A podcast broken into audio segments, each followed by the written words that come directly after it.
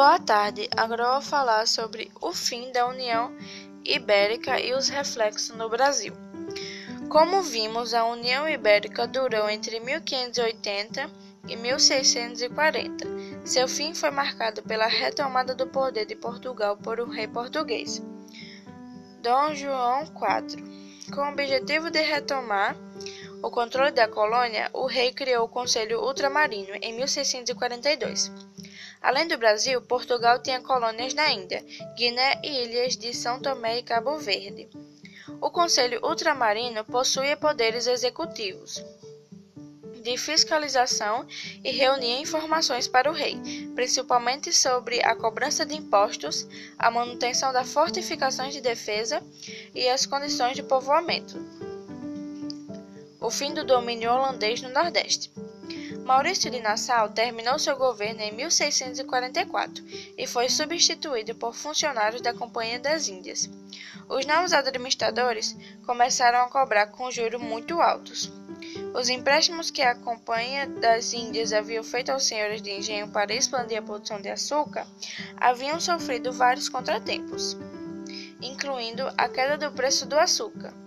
Então, eles não conseguiam pagar a dívida dos empréstimos.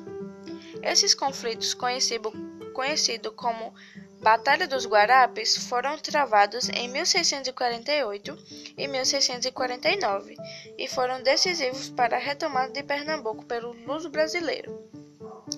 Por causa da diminuição da produção de açúcar, a companhia começou a ter prejuízos, por isso não tinha mais interesse nesse comércio no Brasil.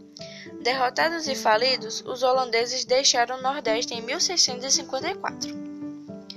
Bandeirantismo Os colonos da vila de São Paulo começaram a organizar expedições, chamadas bandeiras, cujos participantes eram os bandeirantes.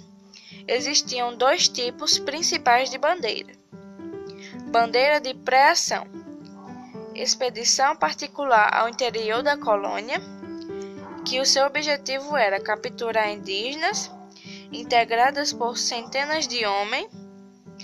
No início faziam alianças com aldeias que aprisionavam seus inimigos de guerra a fim de adquiri-los. Depois passaram a atacar aldeias indígenas, inclusive as que antes eram suas aliadas.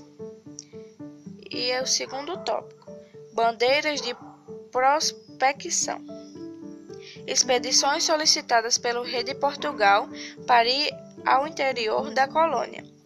O seu objetivo era encontrar minérios como ouro, prata e pedras preciosas, e eram formadas por grupos pequenos de no máximo 50 homens.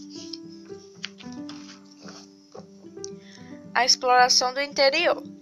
Portugal proibia a escravização de indígenas, mas permitia no caso de guerra justa isto é, quando os indígenas impediam que os colonos ocupassem seu território.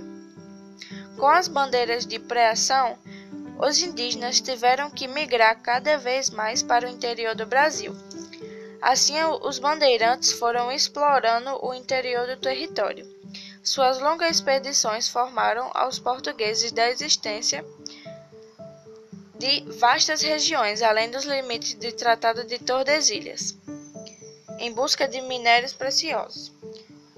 Os interesses de exploração no Brasil não eram apenas o para o Brasil, os animais silvestres e o açúcar. O Reino de Portugal desde o começo incentivou a descoberta de minerais valiosos em terras brasileiras. Entre 1693 e 1695, os bandeirantes paulistas descobriram as primeiras minas de ouro na região da atual cidade de Ouro Preto, em Minas Gerais. Depois disso, muitas minas de ouro foram descobertas naquela região. Foi isso.